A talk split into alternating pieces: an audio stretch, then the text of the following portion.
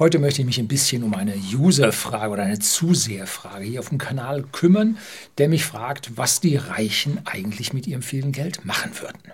Hm. Gute Frage. Vielleicht definieren wir es noch ein bisschen um zu den wohlhabenden Menschen, weil er definiert Reichtum so ab zwei Millionen, wohl Depotgröße was ich jetzt als nicht so wirklich reich empfinde, weil wir kommen nachher noch darauf, was zwei Millionen eigentlich wirklich bedeuten. Bei Vermögenspreisinflationen wie Häuser, Immobilien sind zwei Millionen heutzutage nicht mehr so wirklich viel. Also da müssen wir uns dann auch mal fragen, äh, ist das viel? Und hochinteressant ist diese Frage, was nun die Reichen mit ihrem Geld machen, weil sie uns ja von den Medien ja völlig uminterpretiert und ja falsch beantwortet wird und uns damit auf das Glatteis führt. So, heute geht es mal ein bisschen äh, freihand äh, durch die Gedanken, die hier der User mit seinem Mail bei mir getriggert hat. Bleiben Sie dran.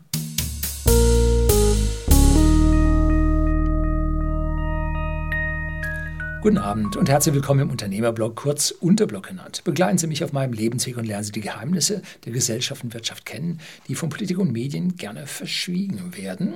Und hier habe ich nun eine Mail von einem Zuseher, einem Mark B. Ist schon bald ein Jahr alt, diese Mail. Ich habe es jetzt mal als Lückenfüller rausgezogen. Sehr geehrter Herr Lüning, seit Jahren freue ich mich jeden zweiten Tag, er meint wohl die Videos Montag, Mittwoch und Freitag, etwas dazu zu lernen. Es ging mir finanziell nie schlecht, hatte jedoch nie den Willen, reich zu sein. Hatte mit Investieren und Aktien auch nicht viel am Hut. Durch sie ist mir bewusst geworden, dass es erstens sinnvoll sein kann, es anzustreben und zweitens es im Rahmen des Möglichen liegt, sein Bankkonto beachtlich aufzublasen. Vielen Dank. Jo, ich hätte eine Frage, bevor geschlossen wegen Reichtum. Das war ein, ein Scherz, den ich bei der Entwicklung der Kryptos gemacht hatte. XRP, glaube ich, war das. Ich projiziere gerne in die Zukunft, stelle mir die Frage, was macht eigentlich ein Mensch mit Reichtum mit seinem Geld? Wie legt er es am besten an? Lässt er dann immer noch nicht jemanden zwischen ihn und seine Bank? Gibt es da einen Unterschied zwischen Ihr aktueller Kontostand und den, wenn Sie reich sind?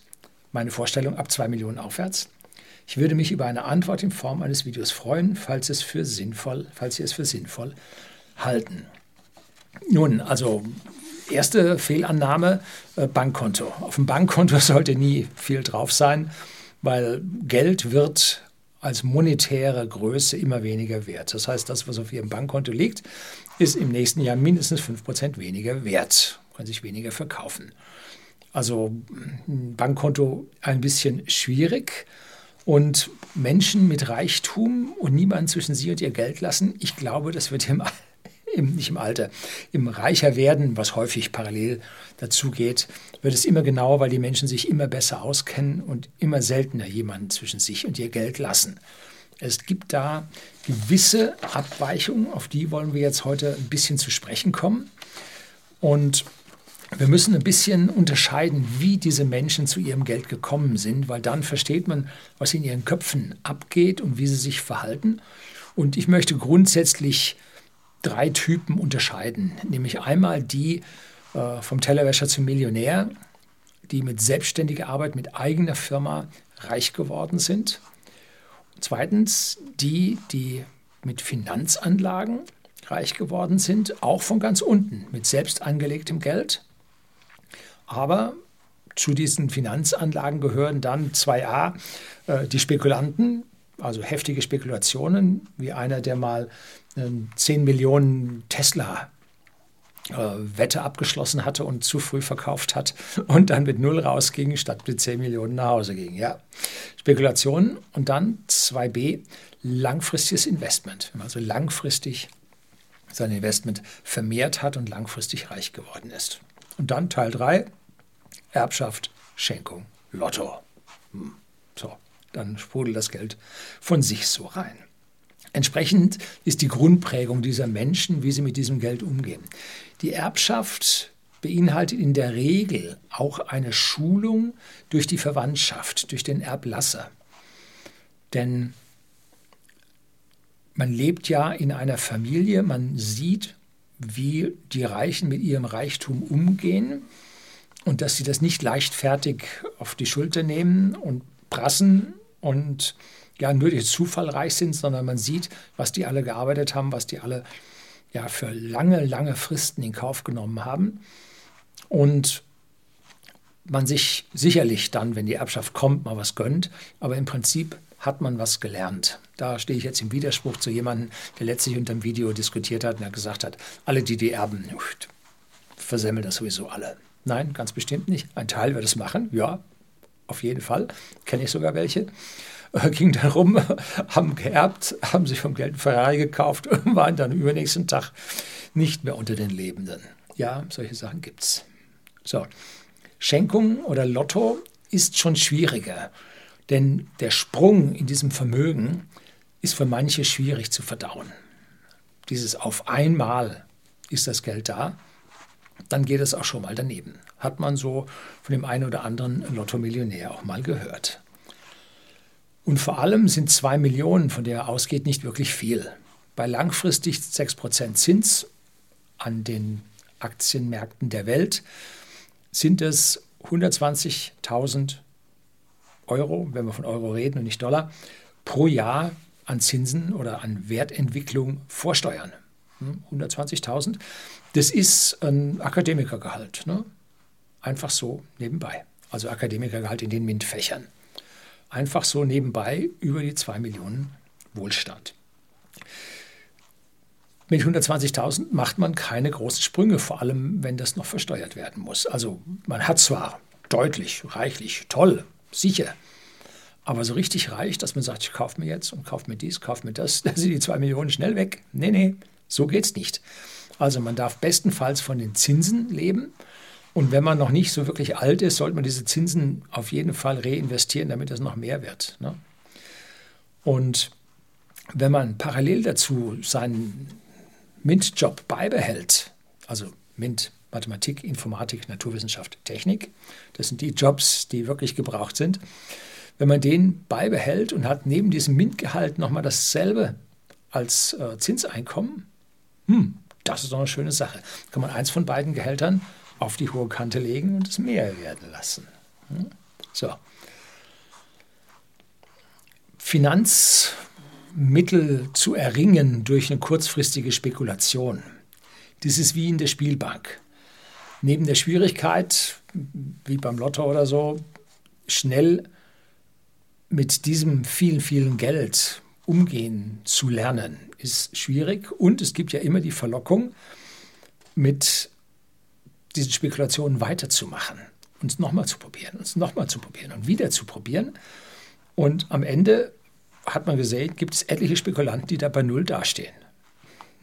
Ich habe das vor vielen, vielen Jahrzehnten mal anhand eines Kongresses in Baden-Baden erlebt. Da waren wir auf dem technischen Finite-Elemente-Kongress und abends sind wir in der Spielbank gegangen und meine Kollegen haben da alle 50 Mark damals getauscht und haben gespielt.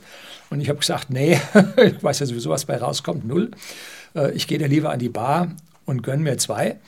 Und das war da richtig günstig. War erstaunt, wie günstig das war. Ähm, und bin nachher dann mit meinen 40 Mark wieder rausgegangen und die anderen mit null. Gleichzeitig hatten wir einen gesehen, der da richtig, ich glaube, 8000 Mark oder sowas gewonnen hatte. Und als wir am Abend dann aus der Spielbank rauskamen, stand er da und hat Euroschecks ausgeschrieben an der Kasse, um sich frisches Geld zu holen. Euroschecks waren damals äh, durch die Bank gedeckte Schecks. Die konnte man annehmen und man kriegte das Geld sicher durch die Bank. Ne?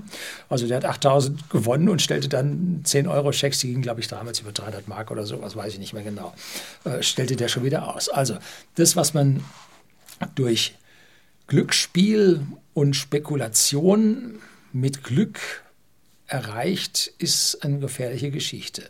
Also von einmal Glück bei der Spekulation umstellen auf immer spekulieren, schwierig. So. Auf der anderen Seite Costolani, André Costolani, der Altmeister der Börse, hat mal einen schlauen Spruch gesagt, wenn man nichts hat, muss man spekulieren. Das ist ja der Grund, warum die Leute Lotto spielen, mit der Chance zu 1 zu 1,4 zu, zu Millionen, oder? Oder waren es 14 Millionen? Weiß ich nicht, 14 Millionen, glaube ich. Warum die Leute Lotto spielen? Wenn man nichts hat, muss man spekulieren, weil man sonst recht schwer sich tut, zu mehr zu kommen. Wenn man was hat, darf man niemals spekulieren. Und hat man richtig viel, dann kann man sich leisten zu spekulieren. Das ist die Krux, das ist das Problem an der Geschichte. Wenn also jemand sein Depot aufgebaut hat, hat dann einmal dabei eine Spekulation gehabt, die geklappt hat, dann ist die Gefahr, dass er jetzt hingeht und sein Depot über die Spekulation wieder abbaut. Ganz gefährliche Geschichte. Ne?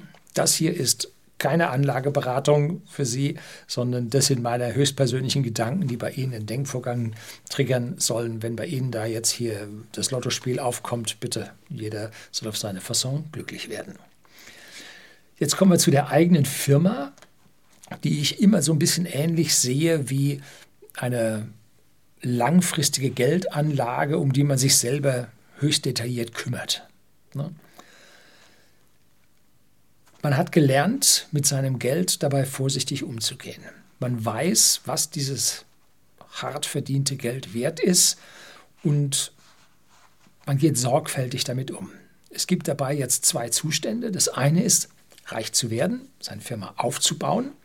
Und das zweite ist, reich zu bleiben, das heißt, seine Firma und seine Investments zu halten und davon am Ende zu leben. Und wenn man richtig Wohlstand oder Reichtum geschafft hat, dann wird man niemals so viel entnehmen können, wie zuwächst. Ne? Also das heißt, reich bleiben bedeutet immer ein sanfter, weiter äh, exponentieller Anstieg. Ne? So, wenn man reich bleibt, ist die Gefahr, dass man zum Verwalter wird mit einem massiven Nachteil zur eigenen Rendite. Und um jetzt die Frage am Anfang wieder aufzunehmen, nein, diese reichen Leute gehen jetzt nicht zum Fondsverwalter und lassen sich das Geld von denen verwalten, äh, sondern sie gehen zu sogenannten Family Offices. Family Offices ist ein viel, viel härteres Revier und vor allem wird dort mit viel geringeren Margen für die Bediensteten gerechnet, weil es ja hier um große Geldsummen geht und mit niederen Margen wachsen trotzdem zu diesen Verwaltern eine Menge Gelder rüber. Bloß die wohlhabenden Menschen ersparen sich die Arbeit, dieses Vermögen verwalten zu lassen, wobei es da drin auch schwarze Schafe gibt, die innerhalb der Family Offices die Gelder nicht so optimal verwalten, wie es eigentlich der Anlegende gerne hätte. In der Regel sind die Family Offices aber wirklich gut und sind die Besten der Besten, Sir. Äh, Zumindest geben sie sich so den Anschein. Und wenn die Firmen groß sind, dann haben sie eigene Family Offices. Das heißt, im Prinzip eine eigene Abteilung in ihrem Firmenanlagen, Finanzimperium, die diese Anlagen macht.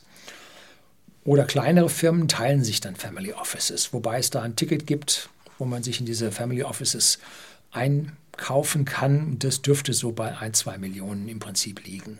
Da geht es ja mit den kleinen Family Offices, wo man das mit anderen Familien shared, geht das wohl ungefähr los. Ich habe ein Buch über Family Offices gelesen. Hat ein Nachbar von mir geschrieben. Sehr interessant, äh, Tiefen da drin. Oh.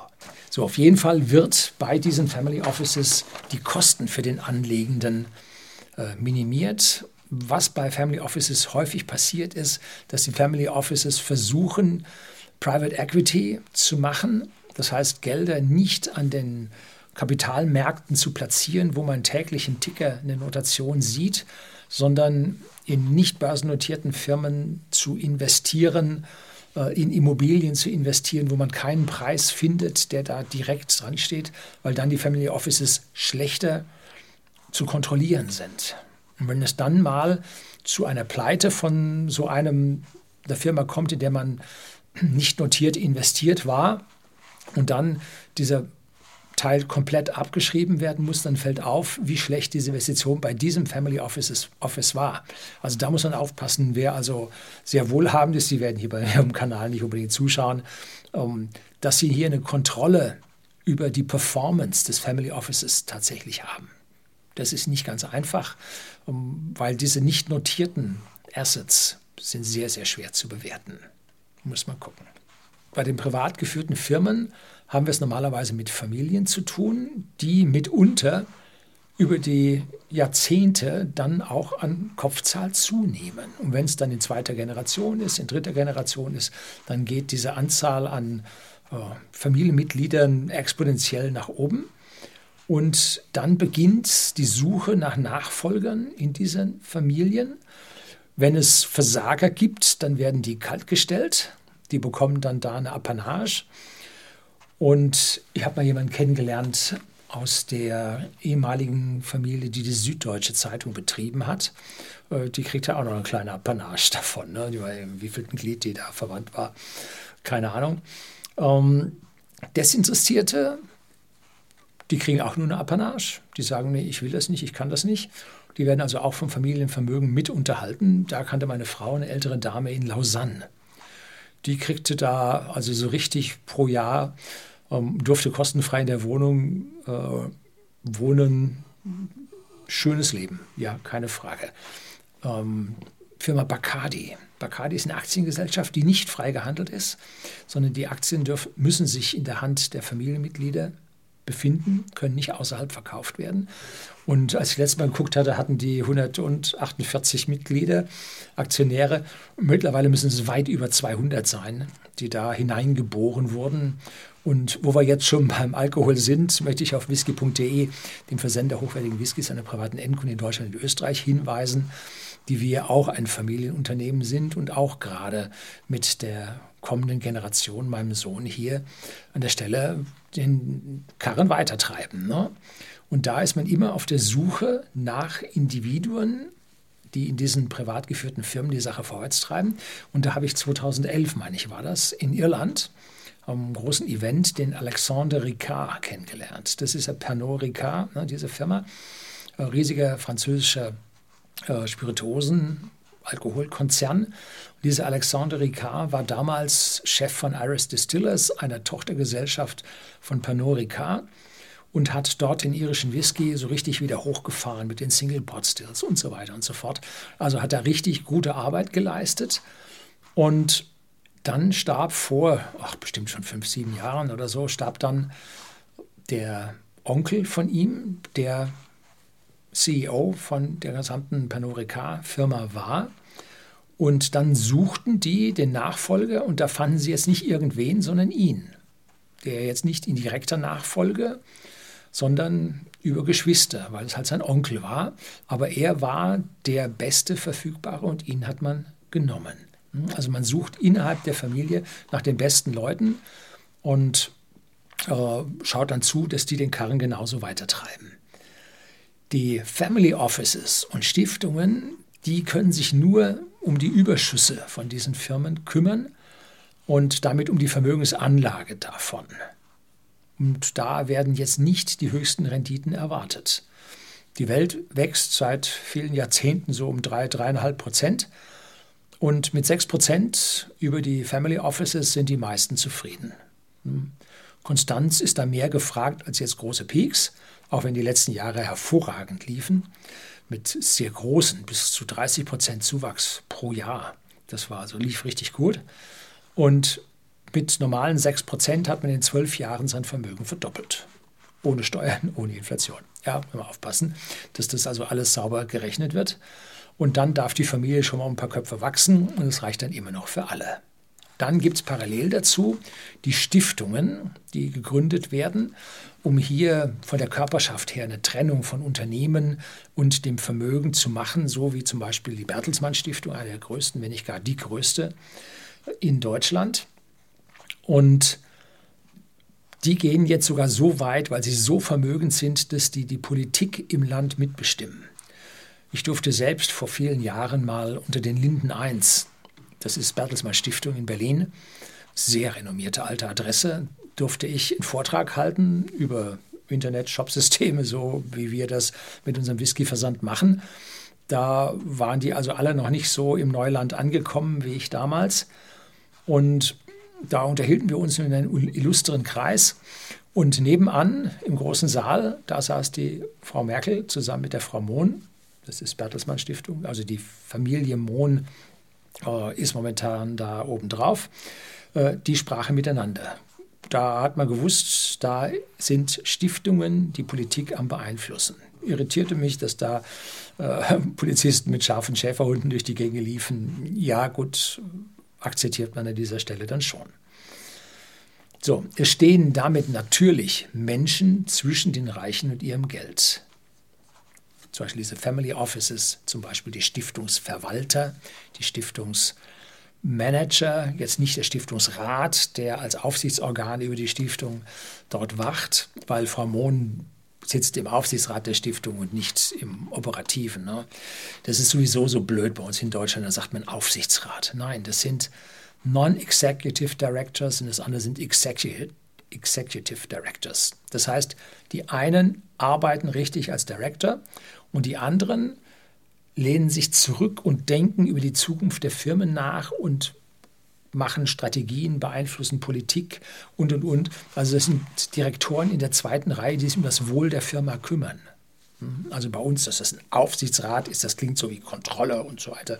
Äh, nein, diese gehören dazu, um der Firma den Weg zu bahnen, um die besten äh, Möglichkeiten der Firma oder der Stiftung zu ermöglichen. Dafür sind die da. Diese Menschen, die nun dazwischen stehen, Family Offices, äh, eigenen Investmentfonds, was immer man dort hat, Investmentvehikel, Vermögensverwaltungsgesellschaften. Ähm, da sind wirklich sehr, sehr gute Leute gefragt, die man halt leider nicht immer findet. Und mit diesen langfristigen Strategien und der Geldanlage wächst dieser Wohlstand der Reichen stärker als der von Otto Normalo, der sich mit seinem Bankberater, der eigentlich ein Bankverkäufer ist, mit nicht nur der zweiten oder dritten Riege abfinden muss, sondern mit seinesgleichen, die von oben gesagt bekommen, was heute denn verkauft werden soll. Weil der Bankberater hat auch kein großes Häuschen oder Wohnung als Sie. Wir können also an diesen Reichen wirklich erkennen, was die tun. Und wenn wir das nachstellen können für uns, wird es uns sehr wohl ergehen. Also, es geht darum, global in die wachsende Wirtschaft zu investieren. Etwas anderes als Lösung gibt es nicht. Das ist das Wachstum. Gold hat über die Jahrhunderte nicht wirklich diese Renditen erbracht. Das ist ja etwas, was man aus dem Boden holt. Gut, es wird schwieriger, es rauszuholen. Die technische Deflation macht es etwas leichter, weil die Maschinen besser werden. Aber die Renditen von Gold über viele Jahrzehnte lange nicht so hoch wie die von der Wirtschaft, weil da Menschen arbeiten und es zu einem exponentiellen Wachstum kommt. Bei Gold gibt es höchstens lineares Wachstum, wenn man da aus dem Boden ein bisschen mehr rauskratzt. Ne? So, also da Investitionen in die Wirtschaft, das ist der Garant für diese extrem wachsenden Vermögen. Aber aufgemerkt, kommen wir gleich zum Gegenende noch dazu, da gibt es auch eine Gefahr, müssen wir aufpassen. Wir können also dann alle zwölf Jahre unseren Wohlstand verdoppeln und wenn man wenig bis nichts hat, muss man am Anfang besonders stark anstrengen, dass man in diesen exponentiellen Verlauf reinkommt.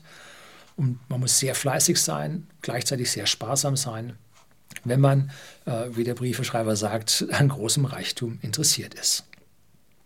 Das bedeutet aber auch, dass wir diese medial vorgeführten Eskapaden der Reichen, der und da, dort mit dem eigenen Jet und mit dies und mit das und so, dass wir uns das nicht so vorstellen müssen, als ob das jetzt normal ist, wenn man reich wird. Wenn man sich angeschaut hat, wie äh, der, äh, wie hieß er, Ingmar Kamprad von Ikea, wie der gelebt hat, dass der auch im hohen Alter ein, ein, ein Skoda Kombi gefahren hat. Ähm, ja, äh, man muss auch an gewissen Stellen sparsam sein. Oder dass Warren Buffett, einer der reichsten Männer Amerikas, nun auch nicht so die großen Eskapaden reitet. Ne? Und wenn Jeff Bezos sich mit seiner eigenen Rakete in den Weltraum schießen lässt, dann hat er immer die Hintergedanken dabei, dass als nächstes da Zehntausende nachkommen, die ihm das alles bezahlen. Ne? Der setzt sich ja da rein, um A, seinen Spaß zu haben, aber B, ist dieses Geld ja nicht völlig verloren, wie wenn er sich bei irgendjemandem einkaufen würde zum Hochfliegen, sondern er macht ein Geschäft daraus. Ne? Mhm. So, also da muss man gucken, dass das, was die Leute so machen und man so sieht, dass das häufig nicht die wirklich Reichen sind, sondern dass das so die, die Sternchen und die B-Promis sind, die ihr schnell verdientes Geld jetzt hier öffentlichkeitswirksam schnell wieder raushauen, mit der Hoffnung, äh, für den nächsten großen Film entdeckt zu werden und vielleicht den Weg nach Hollywood zu schaffen. Also das sind nicht die Reichen, die tun nur so, die wollen nur spielen. Ja, äh, so richtig gut funktionieren wird es nicht. Und gerade läuft ja der Insolvenzprozess von Boris Beckers Unternehmungen in London. Wenn ich das richtig mitbekommen habe, soll der Herr nun wirklich reich sein? äh, sehe ich vielleicht an dieser Stelle dann doch ein bisschen anders. In Boomzeiten gilt es, meine persönliche Meinung, global diversifiziert, all in im Aktienmarkt drin zu sein, weil dort die Renditen lauern. Nur so ist die maximale Rendite dann erreichbar. In unruhigen Zeiten gibt es viele Anlageklassen, in die man diversifizieren kann. Zum Beispiel sind da die Geldmetalle, auch das Gold darunter, aber auch Kryptos, aber auch Immobilien. Jetzt nicht zwingend als, äh, als Lampsam, als dicke Immobilie, sondern vielleicht in einem Immobilienfonds.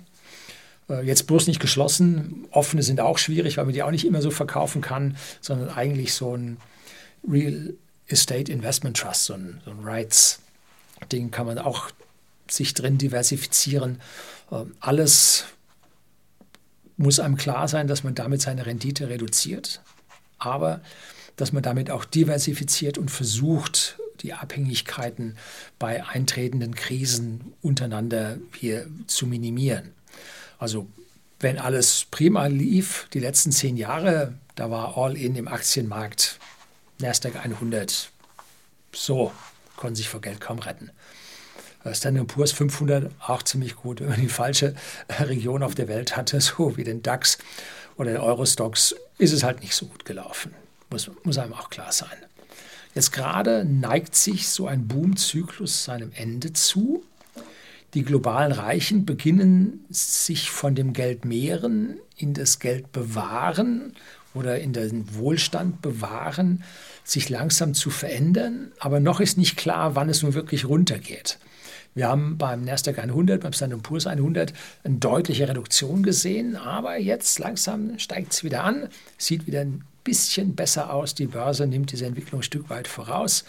Und der Abwärtskanal, der ziemlich sauber nach unten ging, wird jetzt nach oben durchbrochen. Schaut nicht so verkehrt aus. Also es ist noch nicht klar, wie und wann es wohl runtergeht. Ähm, aber die Wohlhabenden sind ein Stück weit vorsichtiger geworden.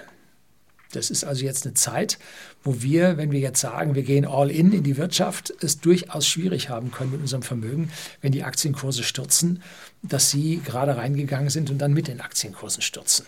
Also schwierig, diversifizieren über alle Anlageklassen sollte eigentlich selbstverständlich sein. Und dann äh, geht es dann an dieser Stelle hoffentlich mehr oder weniger irgendwie weiter. Und Sie müssen die Balance finden zwischen Wachstum und Wohlstand halten. So, nicht einfacher geworden, so richtig beantworten konnte ich die Frage nicht. Doch, sagte, wie, wie lassen die jemanden dazwischen? Die Antwort lautet ja. Sie lassen jemanden dazwischen, nämlich die Family Offices äh, oder ihre eigenen Vermögensverwaltungsfirmen, in denen sie dann nur noch einen Aufsichtsratposten haben. Oh, da lassen sie schon jemanden dazwischen, aber ganz andere Leute als den freundlichen Banker von nebenan, der hier implizit mit angesprochen wurde. Das soll es für heute gewesen sein. Herzlichen Dank fürs Zuschauen.